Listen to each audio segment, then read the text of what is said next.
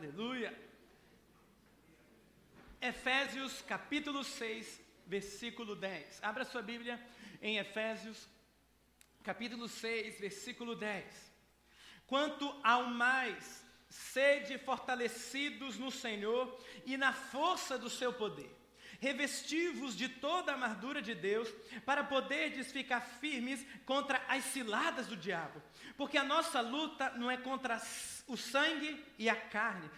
A, nova versão internacional diz: a nossa luta não é contra seres humanos mas sim contra os principados e potestades, contra os dominadores deste mundo tenebroso, contra as forças espirituais do mal nas regiões celestes. Portanto, tomai toda a armadura de Deus, para que possais resistir no dia mal e depois de terdes vencido tudo, permanecer inabalável. Pai, mais uma vez te agradeço pela tua palavra. Que essa noite ela venha como martelo que esmiuça a penha, como espada de dois gumes, ao ponto de dividir alma e espírito junto e medula e discernir as intenções do coração. Querido, eu creio que essa palavra, se você absorver ela e aplicar ela na sua vida, ela pode ser uma chave de transformação e de transação da sua história. Por isso, nós vamos mergulhar profundamente na Escritura e eu peço que você receba no profundo do seu coração.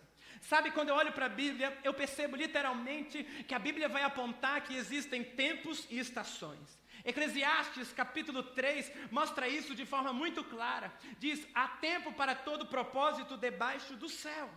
E se você não discernir que para todo propósito tempo, perdão, libera um propósito, você vai acabar por ficar longe, você vai acabar por ficar distante daquilo que Deus projetou para a sua vida. Enquanto não mergulharmos na compreensão da ação de Deus, nós acabamos por ficar de fora daquilo que Deus quer fazer na nossa vida, daquilo que Deus quer fazer na terra. Por isso você precisa entender alguns princípios inegociáveis, alguns princípios basilares. E o primeiro deles é que estamos em guerra. Você pode dizer isso? Querido, há uma ação que a todo momento, a qualquer custo, quer paralisar você. Há uma ação que quer fazer com que você desista da ação de Deus na sua vida. Efésios capítulo 6 deixa isso muito claro. Ele diz: Olha, existe uma luta espiritual sendo travada, existe uma guerra espiritual, por isso vocês precisam se revestir do Senhor e do seu forte poder. Vocês não podem brincar, vocês não podem brincar de servir, vocês não podem brincar de estar na casa do Senhor, vocês não podem servir de qualquer maneira, porque isso tem um preço muito alto a ser pago se você não se revestir do Senhor e não se revestir do seu forte poder, o que está implícito nesse texto é que você pode não resistir no dia mal. Não é isso? Por isso, Nesse texto eu encontro algumas lições preciosas. A primeira é que já estamos falando, estamos em uma batalha espiritual. No dia que você decidiu andar com Jesus, querendo ou não, essa batalha se iniciou. A segunda lição que eu aprendo é que essa batalha é intensa. Perceba que o texto diz que para que eu possa vencer, para que eu possa ser exitoso, eu preciso estar revestido do Senhor, ou seja, não é brincadeira. O que aponta outra ação poderosa. Se o propósito de Satanás da batalha espiritual é fazer com que eu não mais esteja firme, o que ele quer fazer é com que eu pare de avançar. O que Satanás quer fazer é que eu pare de caminhar em direção àquilo. Então entenda isso: o que você vai viver, escuta, nos próximos dias, depende da sua disposição em não parar. Eu vou repetir isso. O que você vai viver nos próximos dias depende da sua disposição em não parar. Você tem uma palavra, você tem uma direção de Deus, você tem uma promessa, então não para. Não para de buscar ao Senhor, não para o que você está fazendo. Não pare. Sabe, meu irmão, uma chave de êxito na vida com Deus se chama constância. Ou seja, eu sigo em frente, mesmo que tudo diga para eu parar. Eu sigo em frente, mesmo que as circunstâncias queiram me parar. Eu sigo em frente, mesmo que tudo queira fazer eu abortar o propósito de Deus, eu não vou parar. Eu tenho uma palavra de Deus. Eu sigo em frente. Porque o difícil, querido, não é queimar para Deus, não é ter um coração rendido a Deus. O difícil é permanecer queimando. O difícil não é um dia você ter uma experiência no culto, o difícil é você permitir que essa experiência de verdade transforme você. É por isso que muitos param na caminhada, porque negociam o pecado e decidem viver não mais para Deus. Quantas pessoas começam e não terminam? Quantas pessoas começam dizendo que tiveram um encontro com Cristo e não terminam? Por quê? Porque não se revestiram de Deus, negociaram valores e por isso caíram. Mas eu quero declarar para pelo menos para você que está aqui, você não vai cair. O Senhor vai revestir você do poder dele. Entenda uma coisa: quem vive por propósito não tem tempo para distrações. Porque quem se distrai acaba por se esquecer da guerra e acaba não alcançando o prêmio, como disse o apóstolo Paulo. A outra pergunta é: então, se estamos em guerra, o porquê a guerra espiritual se estabelece, e é isso que você tem que aprender essa noite. A guerra se estabelece porque você é o detentor de uma missão dada por Deus. Você é o detentor de um propósito dado por Deus. Quando Jesus te salvou, naquele dia, Ele ativou em você o que Ele criou você para ser, o propósito eterno dele. E qual é a missão? Em que pese cada um tem uma missão específica. A missão geral de cada crente em Cristo é manifestar o reino de Deus. Romanos 14, 17 diz: Porque o reino de Deus não é comida e nem bebida, mas justiça e paz e alegria no Espírito Santo. Em Lucas 17, 20 a 21, Jesus diz o seguinte: interrogado pelos fariseus sobre quando viria o reino de Deus, Jesus lhe respondeu: Não vem o reino de Deus com visível aparência nem dirão, ei-lo aqui ou lá está, porque o reino de Deus está dentro de vós. Vou repetir isso: o reino de Deus está dentro de vós. Então, quando você se entregou a Jesus, esse reino veio habitar você, em você por meio do Espírito Santo, e por isso a guerra começa. Porque agora, onde você passa, você precisa manifestar a justiça, a paz e a alegria. Então, se há uma situação injusta e você chega, você tem que manifestar a justiça de Deus. Se há uma situação de tristeza, onde você chega, a alegria do Senhor tem que se manifestar, porque já está dentro de você. Presta atenção comigo. Jesus disse que ele enviaria o Consolador, o Espírito Santo da promessa. Por quê? Por vários motivos, mas um deles, ligado a esse princípio, é que Jesus era limitado fisicamente. Ele era Deus, mas ele abriu mão dos, dos atributos de Deus. Concorda comigo? Filipenses diz isso. Ele esvaziou-se de si mesmo. Então, naquele momento específico, Jesus não poderia ser onipresente. Quer dizer, ele poderia se ele quisesse, mas ele decidiu se esvaziar da onipresença. Mas agora Jesus está vivo, amém, direita do trono de Deus, e ele segue se manifestando na terra por meio de cada um que recebeu dele o Espírito. E onde você vai, você é uma boca, um braço, a mão, os olhos de Cristo Jesus. Por isso há uma guerra. Há uma guerra para o que, que afronta o reino de Deus, porque se o reino de Deus é justiça, paz e alegria, o império das trevas é roubar, matar e destruir. Você precisa entender que está em guerra. Do contrário, você pode não resistir ao dia mal. Em geral, querido, grava essa frase: propósito e conforto não andam juntos.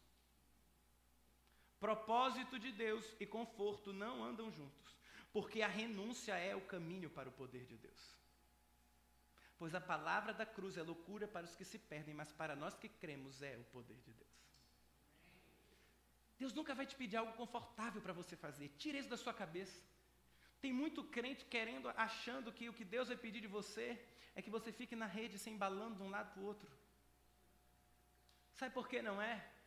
Porque se envolve o teu conforto, significa que não envolve fé. E se não envolve fé, significa que a glória é sua, porque você pode fazer. Então, tudo que Deus vai pedir para você enquanto propósito é algo que você não tem condições nem capacidade de fazer. Por isso, a zona de conforto é sempre inimiga do propósito de Deus. Por isso, irmão, cutuca aí o cabeçudo do seu lado e diz: Irmão, vai, sem medo, irmão, sai da zona de conforto. A renúncia é o caminho para o poder de Deus, porque, escuta, porque se você quer ir além, você precisa vencer a si mesmo. Isso aponta outra realidade para mim.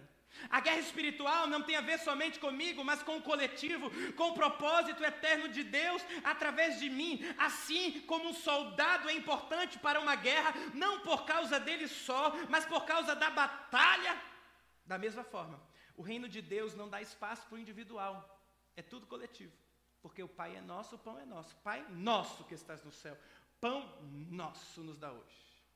Isso significa que se você que é um soldado comissionado desse exército desiste, a sua desistência nunca afeta só você, mas afeta o exército inteiro. Se você, que comissionado por Cristo, para no meio, sua desistência afeta todo aquele quartel. Entendeu isso? Grave isso aí. Porque nós estamos construindo algo para além de nós, irmãos. Porque nós estamos construindo algo eterno. Porque nós estamos construindo um propósito geracional. Seu Adonias, vem aqui, por favor. É, vem, você mesmo. Gabriel também. Dá para ver? Presta atenção nessa dinâmica. Lembra que ensaiamos a semana inteira. Vem cá, seu Adonias. Você precisa de ajuda, né, irmão? Você sobe. Lasquei. Presta atenção. Quantos anos você tem de convertido? De convertido, 50. 50 anos que o seu Adonias entregou a vida a Jesus. Nesses 50 anos, ele viu muita manifestação do poder de Deus. Deus, ele, a gente já, já tive o privilégio de almoçar lá, irmãos. Cheio.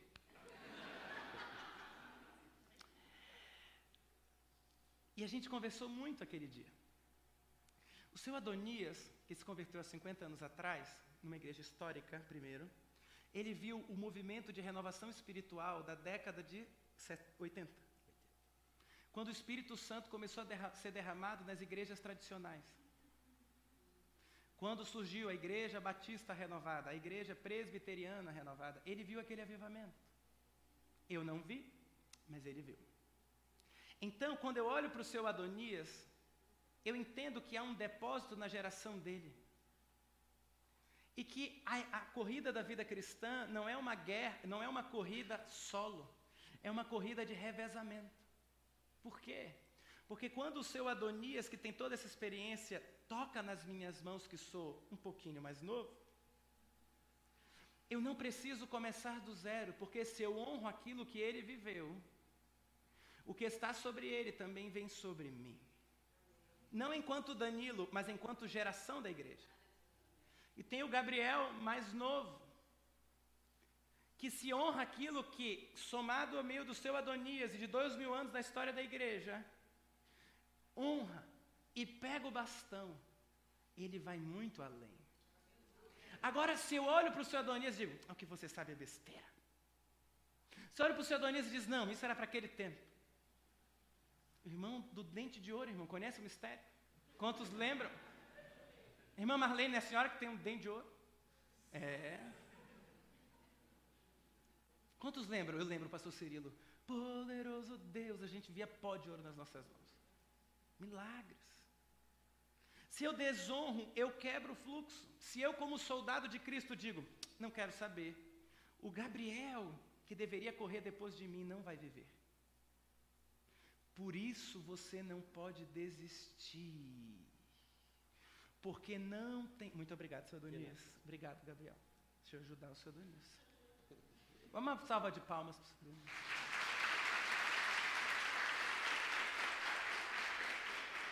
Por quê? Porque se eu desisto, aquilo que Deus queria fazer nessa geração não vai ocorrer. Há quantos anos você ouve profecias de que Deus vai derramar um avivamento nessa nação? Desde que eu sou criança. Existem muitos motivos do porquê talvez não vivemos isso em plenitude ainda. Um deles talvez seja porque os soldados estão desistindo no meio da batalha.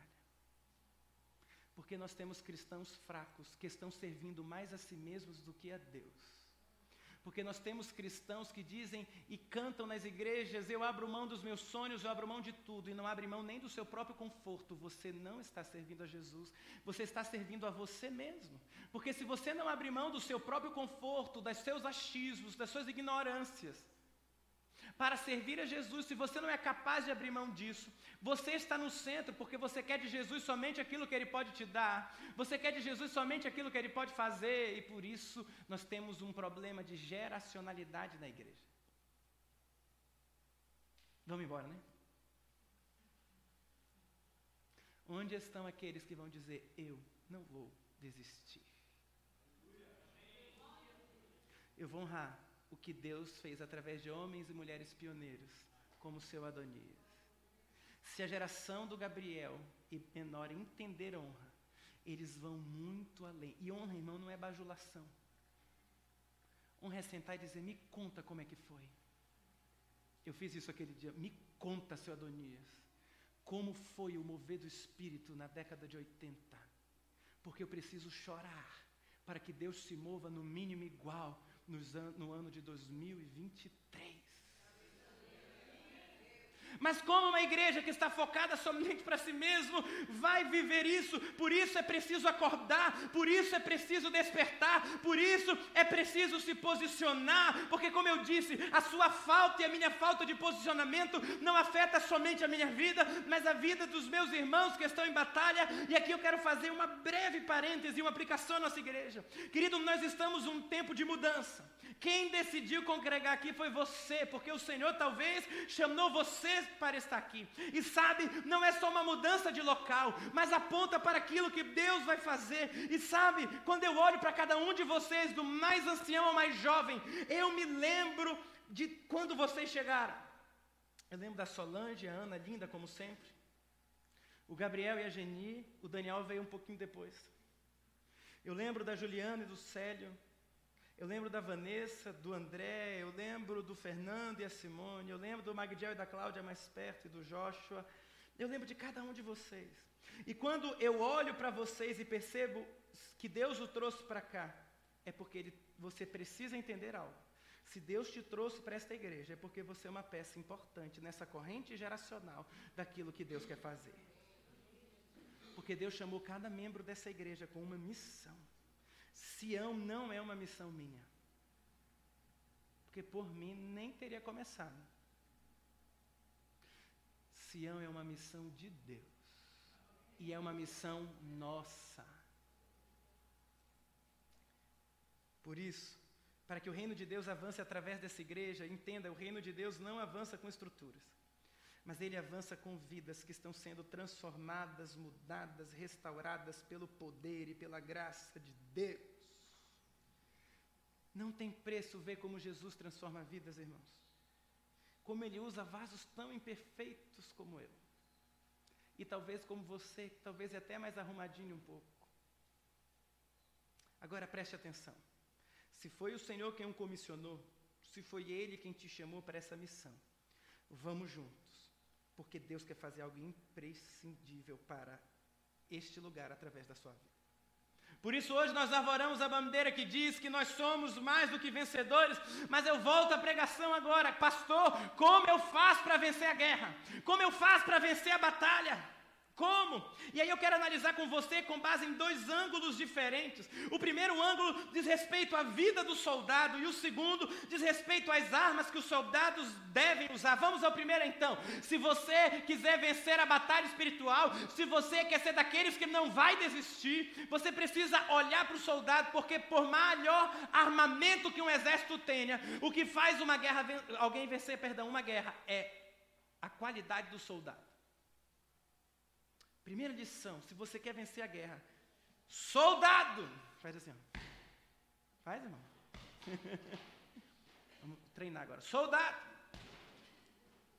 Primeira coisa, vença a si mesmo.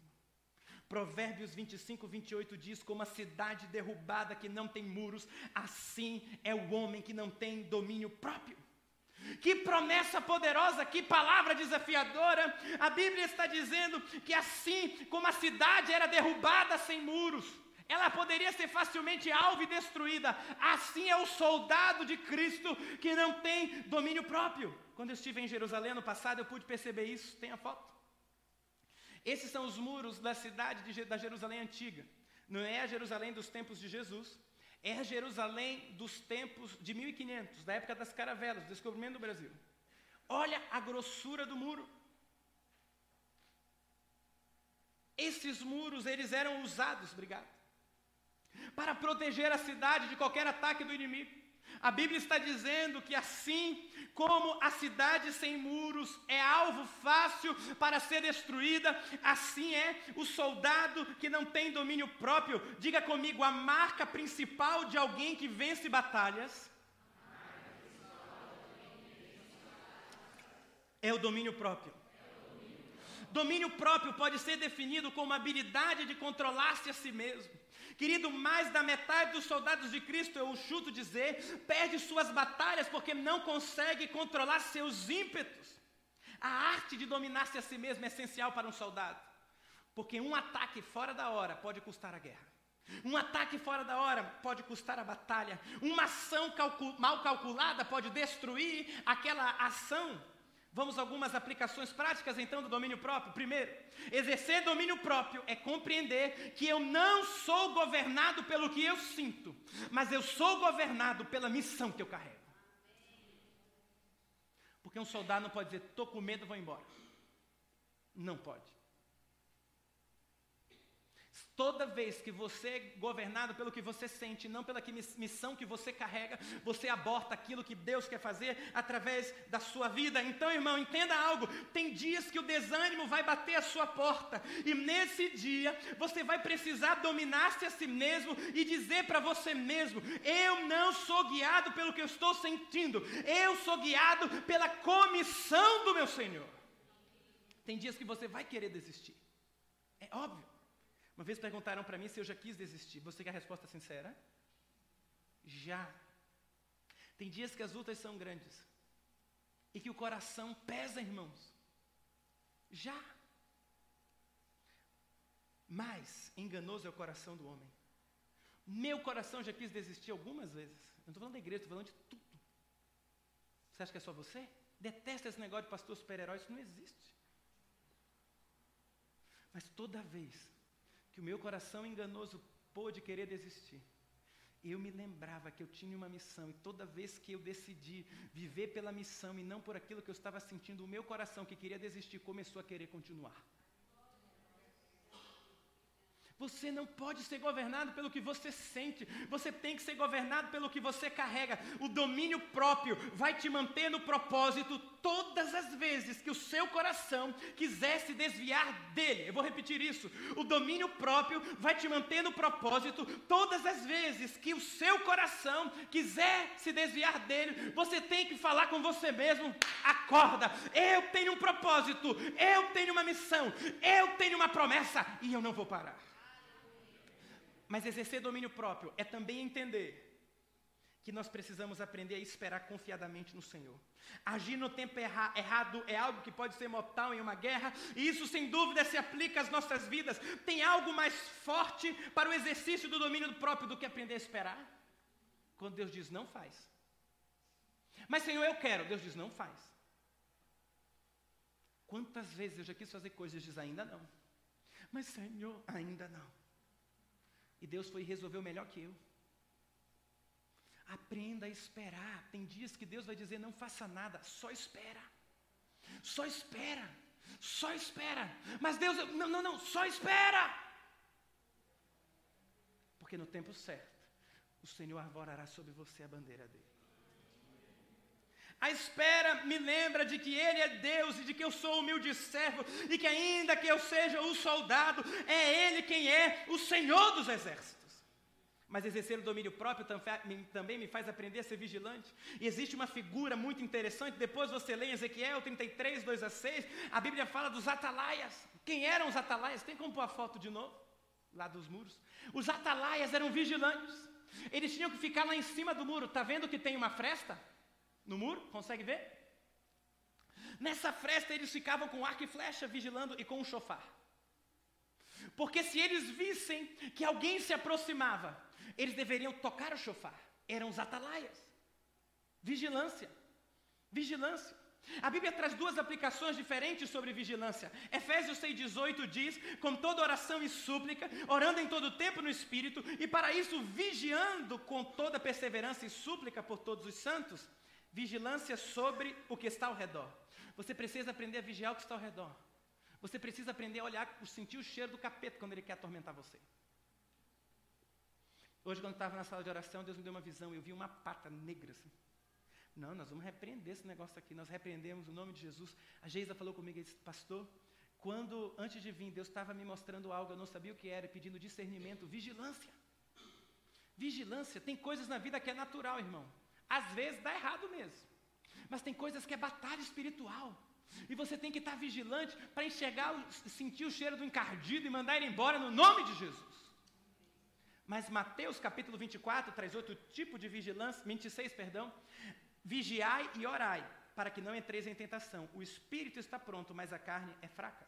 A oração anda de mão dadas com a vigilância, e essa vigilância fala sobre uma vigilância que eu e você atentamos pouco, o fato de que devemos ser vigilantes sobre nós mesmos. Quem não conhece a si mesmo jamais poderá vencer a si mesmo. Quem não conhece a si mesmo jamais poderá vencer a si mesmo. Sabe as suas áreas de fraqueza? Não tenho, pastor. É que tem. É sobre elas que Satanás vai. É sobre elas que Satanás vai tocar. É sobre elas que Satanás vai tentar paralisar. Lembra, essa é uma palavra de fundamento, irmão. Se aplicar ela, Deus vai te dar vitória. É sobre essa área. Você tem que conhecer. Você tem que conhecer a você mesmo. Agora perceba que o domínio próprio é comparado a muros erguidos. Isso significa que o domínio próprio ela é uma ação de proteção e não de ataque. Por quê?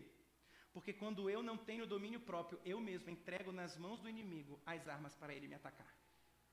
Quando eu não consigo dominar a mim mesmo, eu entrego nas mãos do inimigo as armas para ele me atacar. Quer vencer batalhas? Amém, irmão? Aprenda primeiro a vencer a si mesmo. Segundo, estamos falando sobre o soldado. Soldado! Ei! Soldado! Esteja curado. A segunda área que eu tenho que analisar é essa. Olha o que diz Deuteronômio capítulo 20. Quando saíres a peleja contra os teus inimigos e vires cavalos e carros e povo em maior número do que tu, não os temerás, pois o Senhor teu Deus, que te fez sair da terra do Egito, está contigo. Amém? Versículo 2. Quando vos achegardes a peleja, o sacerdote se adiantará Olha como era a cena, o sacerdote saía correndo.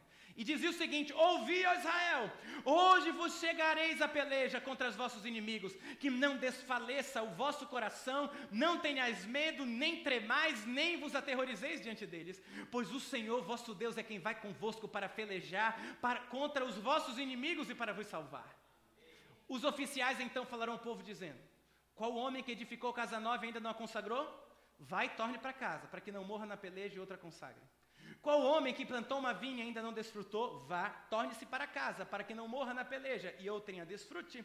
Qual homem que está desposado com alguma mulher, está noivo e ainda não a recebeu, ainda não casou? Vá, torne-se para casa, para que não morra na peleja e outro homem a receba. E continuarão falando, eu amo esse texto. Qual homem medroso e de coração tímido? Vá, torne-se para casa, para que o coração de seus irmãos não se derreta ou não se desfaleça como o seu coração. A Bíblia está dizendo quem que podia ir para a guerra. E ela diz: Olha, Fulano não pode ir porque tem que, Deus é lindo, né? Você não pode ir, você vai desfrutar ainda. Mas o final diz assim: Se você é medroso, você não vai. Porque medo contagia. Se você é coração tímido, não vai. Porque isso vai ser uma raiz que vai contaminar a outros. Então, o que a Bíblia está ensinando é que o critério para eu saber se eu poder ir para a guerra com baseado somente na parte do medo é se aquilo que eu carrego contamina os demais ou não. E Hebreus 12, 15 diz o seguinte: Atentando diligentemente para que ninguém seja faltoso, separando-se da graça de Deus, que nenhuma raiz de amargura, que brotando vos perturbe e por meio delas muitos sejam contaminados. Soldados feridos não podem ir para a guerra. Soldados feridos não podem ir para a batalha. Soldados feridos não podem guerrear. Por quê? Porque sem cura não tem condições, porque você só pode dar aquilo que você tem. Ah, pastor, então eu não vou fazer mais nada, porque eu ainda tenho alguns gigantes. Você acha que é isso mesmo que Deus está dizendo? Ou você acha que Deus está dizendo, meu filho, chegou a hora de você enfrentar a si mesmo, chegou a hora de você curar o seu coração, porque eu quero vestir você com armas de guerra, porque eu quero posicionar você, porque eu quero sarar as tuas mazelas, porque eu quero te usar. O que você acha que Deus está falando essa noite? E aqui eu quero ver algumas áreas que você pouco atenta. Primeira área que você pouco atenta orgulho. A Bíblia diz: Deus resiste ao soberbo, mas dá graça aos humildes. A Bíblia diz em Provérbios 16: a soberba precede a ruína. Orgulho é a percepção de que aquilo que eu faço somente é o certo. O orgulho é sorrateiro, irmão, porque muitas vezes ele se disfarça de sucesso e determinação. Orgulhosos se isolam, orgulhosos se põem como independentes. Orgulhosos acham que não precisam de ninguém. Orgulhosos caminham sozinhos. Se você caminha sozinho é porque você é orgulhoso. Se você não consegue viver com seu irmão é porque você é orgulhoso. E se você for para a guerra com raiz de orgulho, você vai morrer. Orgulho. Pastor, não é orgulho, é que eu confio muito em mim mesmo. Orgulho. Orgulho. Ai, porque o orgulho. O orgulho precede a ruína. Cuidado. Segundo sentimento que ninguém tem, ou ninguém assume, inveja. Inveja é querer o que o outro tem. Deixa eu falar algo para você: a armadura de Saul não cabe em Davi. Isso significa que o que Deus tem para você é para você e para o outro é o outro. A Bíblia tem uma, uma, uma palavra mais bonita para isso: cobiça. Não cobiçarás a mulher do teu próximo. Não cobiçarás o cabrito do teu próximo não cobiçarás. Deus quer saudados sarados. Pastor, como eu faço para ser curado? Reconheça as suas fraquezas e dê nome a elas. Chega diante de Deus e diz: Eu sou orgulhoso mesmo. Eu sou orgulhoso. Tantas vezes eu acho que só eu posso fazer, tantas vezes eu acho que só o meu jeito é certo, tantas vezes eu acho que só se eu fizer está correto. Orgulho, dê nome. Deus, eu tenho inveja mesmo que, que o senhor deu para o outro não deu para mim? Justamente por isso que ele ainda não deu para você. Porque é mais fácil chorar com os que choram do que se alegrar com aqueles que se alegram. Reconheça. E diz assim: Deus, eu sou um traste. Mas eu sei que a Sua glória pode me transformar. Então eu não quero mais ser dessa maneira. Me transforma me muda. Sabe? Acho que não vai dar para pregar tudo hoje, não. Mas preste atenção. Seu nível de entrega e rendição determinam sua porção. Um coração rendido é o ambiente perfeito para Deus manifestar a sua glória. Quer ver? Todo mundo fala do dízimo é lei. Dízimo não é lei nada. Dízimo é anterior à lei, porque Abraão criou o dízimo antes da lei. Por quê?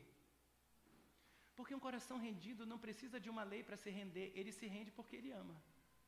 Quem inventou as primícias não, não foi a lei, foi Abel, que tirou as primícias da sua colheita e ofertou diante de Deus. Porque se você precisa de uma lei para servir a Deus por medo, você não está servindo a Deus, você está servindo a você mesmo. Porque você está fazendo pelo medo de uma consequência ruim e não porque você o ama. Terceiro. Não, vamos pular para o quarto. Soldado. Tá, então, se depender dessa. Deus. Soldado. Santifique-se. Santifique-se. Eclesiastes 9:8 diz: "Em todo tempo sejam brancas, alvas as tuas vestes, e jamais falte óleo sobre a tua cabeça. A santificação de hoje determina a manifestação de amanhã." Essa foi a ordem que Deus deu ao povo através de Josué antes de uma grande batalha. Josué 3:5 diz: "Santificai-vos, porque amanhã o Senhor fará maravilha no meio de vós." Mas santificação Santificar-se não é só se afastar do pecado, santificar-se é entregar-se totalmente a Deus, porque a santidade é o ambiente do milagre. Entenda, Jesus disse algo que pouca gente entende. Ele diz: o reino de Deus é to tomado por esforço. O reino de Deus é tomado por esforço. Porque a graça anula o mérito, mas não o esforço. Paulo diz: Eu trabalhei, não eu, mas a graça de Deus através de mim. Por isso a Bíblia diz: Sejam alvas as tuas vestes. Seja branca a tua veste, não camine em pecado, não camine só dizendo não para o pecado, mas camine consagrando-se a Deus. E a Bíblia diz que as suas vestes forem brancas, não vai faltar ódio sobre a sua cabeça. Óleo fala da unção do Espírito Santo. Sem a unção de Deus, ninguém vence batalhas. O que traz o óleo? Diga, vestes brancas. E quando o óleo vem, a Bíblia diz que ele despedaça o jugo. Bíblia diz em Isaías 10, 27, o jugo será despedaçado por causa da unção. Quando a unção de Deus vem, querido, você rompe, está habilitado a vencer as guerras. Como eu sei se a unção está sobre mim, pastor? Sabe como? Se você ainda vive os mesmos ciclos que se repetem, você ainda não foi ungido. Por quê? Porque a unção despedaça o jugo. A unção quebra ciclos. O que é o jugo? É aquilo que se coloca sobre o boi para que ele puxe o arado. Se tem ciclos na sua vida, você ainda precisa da unção do Espírito Santo. Entenda, você é salvo, você tem o Espírito Santo. Estão entendendo que não é disso que eu estou falando? Ele precisa ungir você. Mas como ele vai ungir um soldado dessa maneira, irmão? Um soldado que para, um soldado que desiste. Deus não desperdiça unção. Você investiria em algo para perder? Às vezes a Jéssica trabalha em casa, é tão legal que as pessoas dizem, eu quero que renda tanto. Porque ninguém investe para perder. Deus também não. E Ele não vai desperdiçar a unção do Espírito Santo com pessoas que não são soldados preparados para a batalha, ou no mínimo que sejam dispostos a ir. No mínimo que sejam dispostos a guerrear, no mínimo que sejam dispostos a vencer. Santifiquem-se hoje, porque amanhã o Senhor fará maravilhas no meio de vocês. Para encerrar. Mas lembrem que eu falei sobre a perspectiva que nós iremos analisar por duas óticas. Primeiro, essa é a perspectiva do soldado. Agora vamos analisar de forma bem breve a perspectiva das armas da guerra. Porque muitas vezes eu e você não estamos vencendo as nossas guerras porque nós estamos usando as armas erradas. Ninguém pode vencer batalhas espirituais usando armas carnais. Efésios diz: nossa luta não é contra pessoas, mas contra as forças espirituais do mal. Muitos têm perdido a batalha porque, ao invés de lutarem espiritualmente, estão guerreando naturalmente. Ao invés de se trancarem no quarto para orar, estão indo para o WhatsApp procurar algo. Não, batalhas espirituais se vencem, vencem espiritualmente. Quando então que eu venço as minhas batalhas? Quando eu uso as armas corretas. E nós vamos praticar aqui essa noite. Efésios 6, depois você lê. A continuação, a partir do 10, fala da armadura de Deus.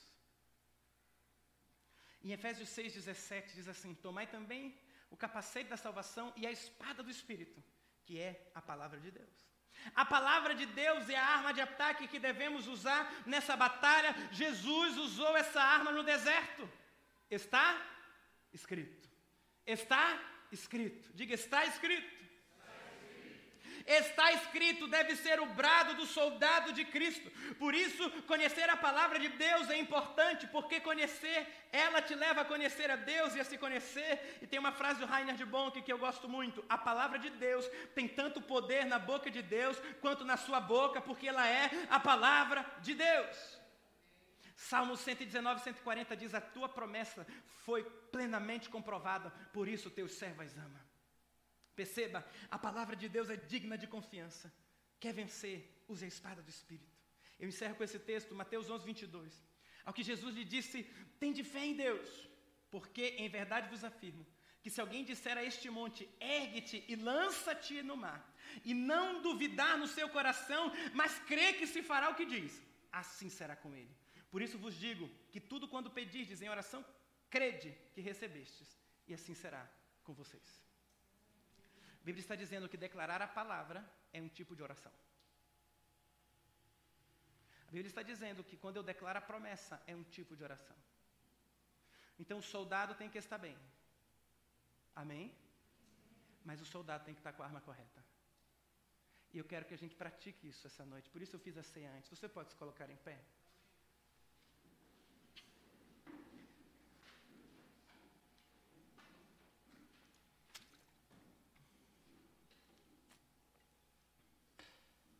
Hoje nós vamos entrar em batalha. Nós já estamos, né, irmão? Nós só vamos batalhar coletivamente aqui. O Senhor vai nos dar vitória e milagres vão ocorrer. Mas a primeira coisa, antes de eu praticar com você e te ensinar como vencer, o louvor pode vir por gentileza. Eu quero que você olhe para a sua vida. Soldado!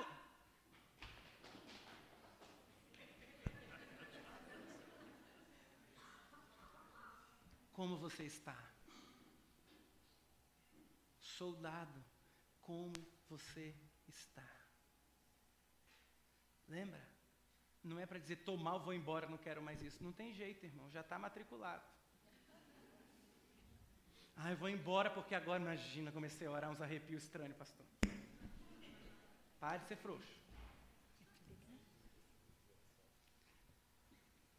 Feche os teus olhos. Porque talvez você precisa pedir perdão. Dá nome ao teu pecado. Porque Deus vai vestir você com as armas antes de nós entrarmos. olha para mim, rápido. É muito sério o que nós vamos fazer agora. Você está entendendo? Então vê como você está. Nós vamos fazer guerra espiritual. Porque Deus me mostrou que essa semana foi uma semana de batalhas terríveis. Então essa palavra é a ferramenta para você praticar durante a semana. Então, presta atenção, fecha os teus olhos por gentileza. Agora olha para você.